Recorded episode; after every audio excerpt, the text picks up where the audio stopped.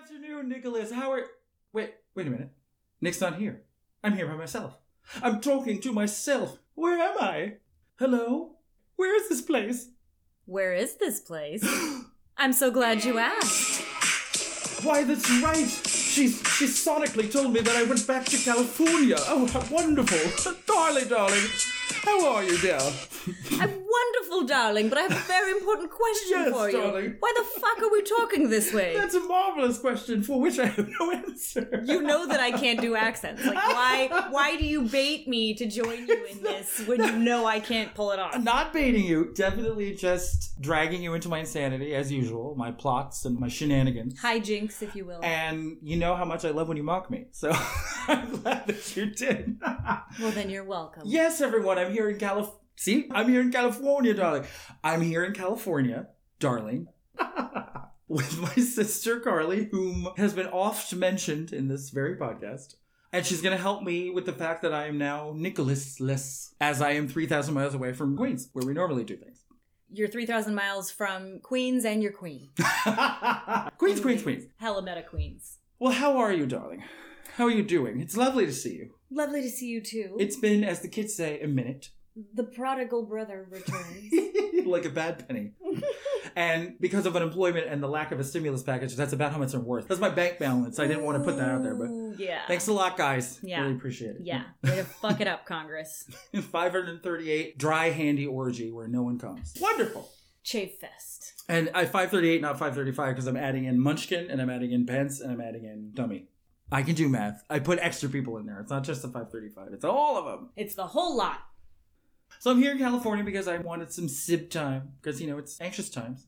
And why not be anxious together? Why not be anxious together? It's the Roden family way. our unique relationship, which we're going to delve a little bit into for you folks because, oh, that's right, I'm gay. The mothership is about two gay men and their unique experiences. And why not delve into how did I become this gay person that I am today?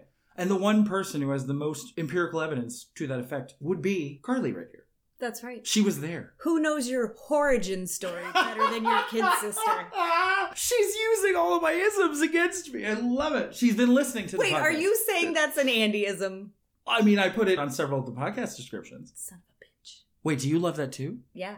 Now I'm on blast for the fact that I don't read the podcast descriptions. I just You I just- just, press play. You just you don't care what they're about. You're just going to listen. You're you're Exactly. devoted listener. And then I have delusions of thinking that I had conversations with you about topics, and then I realize later that no, I didn't. I eavesdropped on a conversation between you and Nicholas. but this is the funniest thing about you being here in Nicholas's stead is because you're starting to think that you know Nicholas, and he started to think that he knows you, even though you've never met. Never, not a once. You had one Instagram DM conversation. That's right. He slid into your DMs. That's right. As because the he kids say. because he thought you were dead because you were not answering your I phone. was sleeping.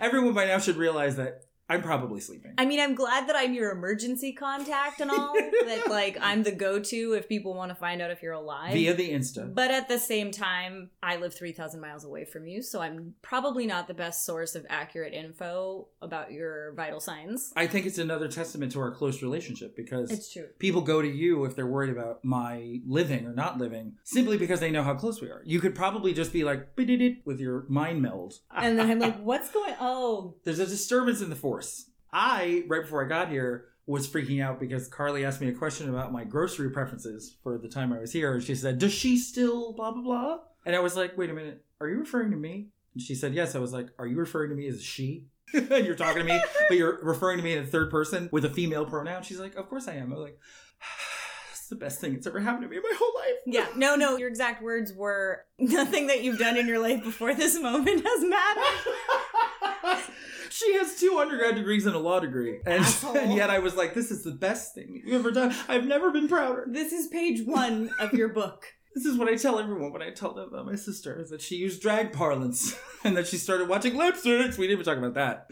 Briefly, we should tell the tale of you and Diana, your dear friend who I've actually met several times. She's the greatest. She's wonderful. We had lunch She's in a Brooklyn once legend. and all we did was cackle and wish you were there. That's all one can do when one is with Diana. It's true. And in fact, it doesn't matter where you go. Bitch knows everybody. The fact that I was having lunch with her randomly in Brooklyn, 3,000 miles from you, talking about you laughing with her, looking at men, it was fun. I've picked her up from San Francisco airport, an hour from where we live, and been in a grocery store where she has recognized people who she knows literally every fucking where you go. She happened to have a particular Whitney Houston song stuck in her head. Which, never a bad thing. Yeah, it was so emotional.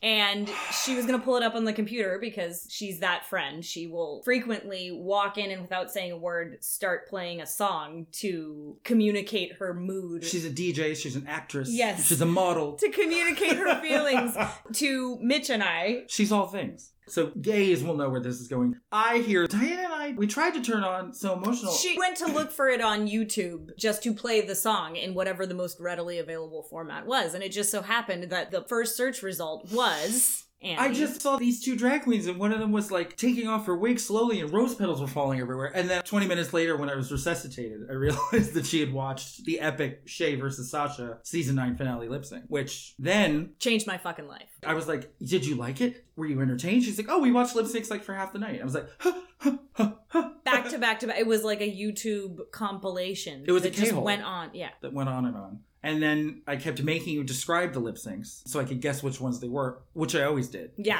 And then every each one that you identified, your shriek got even higher. Me having an impertinent, You? having an impertinent reaction to something. Oh my goodness! Who? What are you implying? Who- Clutch my pearls. Who are you talking about here? I've no, well, I've never my whole life. Oh, so she's making all my dreams come true, slowly but surely. And it's the power of this podcast. By proxy, I'm turning you into the drag queen that I always wanted you to be, which is amazing. Is that why you were always putting wigs on me? Yes, yes. And the funny thing is, that's the only thing that's ever kept us from being literally the same person is the totally gay nuances that you, as a woman, not crouching tiger, hidden drag queen like myself. you know, she's moving closer. We're not going to have a separate identity pretty soon. If she learns too much about drag, it's over. We're the same person. Yeah. Because we've always been, as we like to say, borrowed from Gilmore Girls, freakishly linked. Absolutely. 100%. It's really how we describe ourselves to people. Because it is weird. Well, and actually, the greatest description that I ever heard, which I took as a compliment, because as your kid sister, I always, I always want to be compared to you because I think the world of you. But she she just doesn't know any better. Like our wonderful friend Jeremy, Woo! when meeting you for the first time and sitting in a C-shaped booth at a diner, trapped commented as we were going back and forth as we are wont to do. hmm Mm-hmm. Jesus fucking Christ, it's like listening to Carly in stereo at being surrounded on either side by a rodent sibling. And that was one of the best compliments I've ever received in my life. And we really did kind of plaque it mentally. Like it's on a plaque in our mind of how to describe this situation where it's just two people, like a stair, left, right, left, right, left, right. Yep. Mix it together. You know, it's frightening and it's daunting. Nick even said that when he was DMing you. Oh my God, it's like talking to you. Oh, oh yeah, yeah, yeah. He said that actually. Oh, yeah. Yeah, yeah. It can be frightening, but once you get used to it, you're just like, yay, there's two of them. There's two of them. They split. I mean, the one person slash people who've truly always been the most flummoxed by the situation are our parents.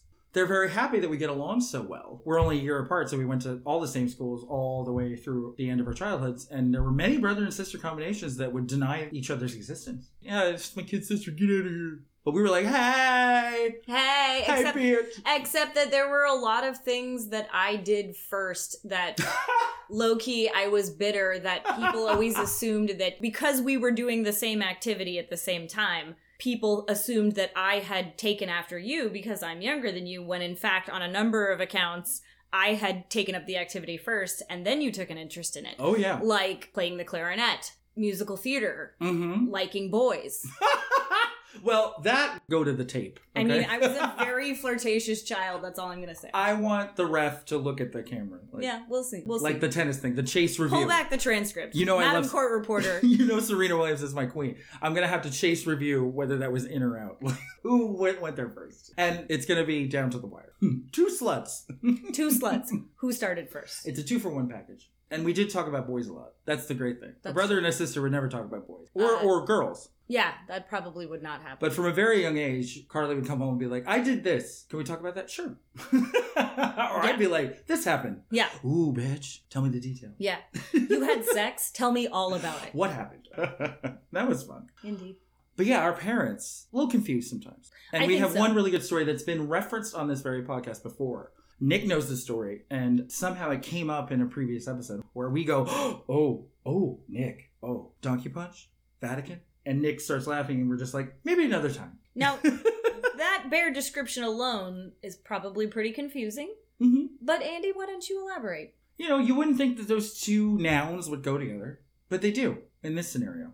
Where in the winter of 2007, our father and us traveled to Rome, really our first real family trip, As Like, adu- as yeah, adults. as adults, where we yeah. can all kind of, you know, enjoy ourselves, drink. and also because this makes the story we're about to tell you worse. The Worse or better? classiest, the classiest trip we've ever been on, Oh, class and distinction. all the way, except for us. Us. except everything about the trip except for its participants. No, no, Dad. Which dad does gets not include our classy father. points. Dad is a classy individual. Is he classy? You and I, on the other hand, Is he all are city? trash. Is he classy? He's classy. I just need a classy dad to It's- take me to Westchester and yep. shit. That's it. That's it. That's it. Snap and clap your shit. That's it. this is how we arrived in Rome, and this is why we weren't classy. Because we were Marisa. Oh, if only that, dear. If dear only listeners, if only that. So no, here, no, no. so here we are in a holy place, Well, and no, not no. my bedroom on a Tuesday afternoon. Back it up. Back it up, Back- Marisa. Back, Eh. back, back. that thing up. I'll take you to the hole. That's it. It started on the streets of Rome, where Andy dropped a reference that I didn't pick up on, that I had never heard before, because I was an innocent 25 year old, I think. what you really are is a slut who can't do math. Yes, you were 25. Fuck yourself. but she acted like she was innocent.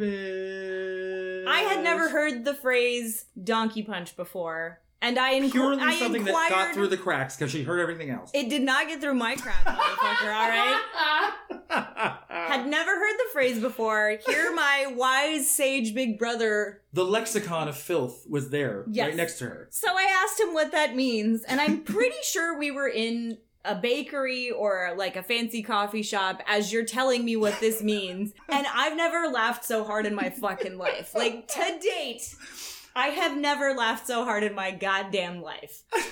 And I continued to laugh at it Because we periodically. were en route to the Vatican, I think. It was that same day. It might have been, but it, I mean, who could say? Because for the entirety of this trip, about every four or five hours or so, like clockwork, I would start giggling to myself. To She the only got very brief periods of respite from thinking about this. yes, because I just couldn't believe that that's a fucking thing.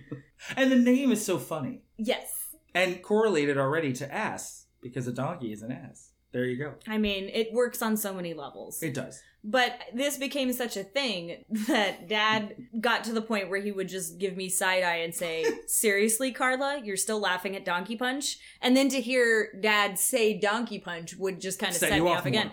Yeah. So Mhm. so then we get to the Vatican Museum. hmm Where it reached a fever pitch. Yes. We're Donkey Punch giggling all throughout the museum. And if you have And the n- long winding road. never ending. If you haven't been to the Vatican Museum, the highlight of the tour is the Sistine Chapel. So, of course, at every turn of the museum, there are signs lying to you saying, right around this corner, Sistine Chapel, this way. The walk is a good hour. It goes on, and it's not all that interesting. And everything that you enter that you think might be the entrance to the Sistine Chapel is in fact not that.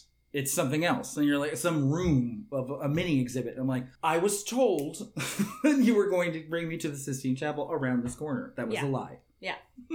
It's a series of Catholic pump fakes. Yes. Which leads to when I accidentally exacerbated the pre-existing Donkey Punch scenario. Hysteria. where where I finally was like, God damn it! And you know, you may have noticed from this podcast, not not too much because I like to compress the vocals to get down my cackling or I turn away from the microphone. I do have a volume issue when I get really excited, and I just screamed at Carly almost full volume, like, God damn it! Why? If we don't get to that Sistine Chapel, no, no, no. Oh, you're gonna you got it. Where the fuck is the goddamn Sistine Chapel? If you people cock tease me one more time. Meanwhile, Panda Bill Roden, mortified in the corner. I can't take you guys anywhere, Even out of the country. even as adults, Grown ass adults. grown ass adults. 26 and 25. Mm-hmm. Yep. Yep. Should have known better. We're trash. Not us, him. We're trash. Yeah, he should have known better. We're trash.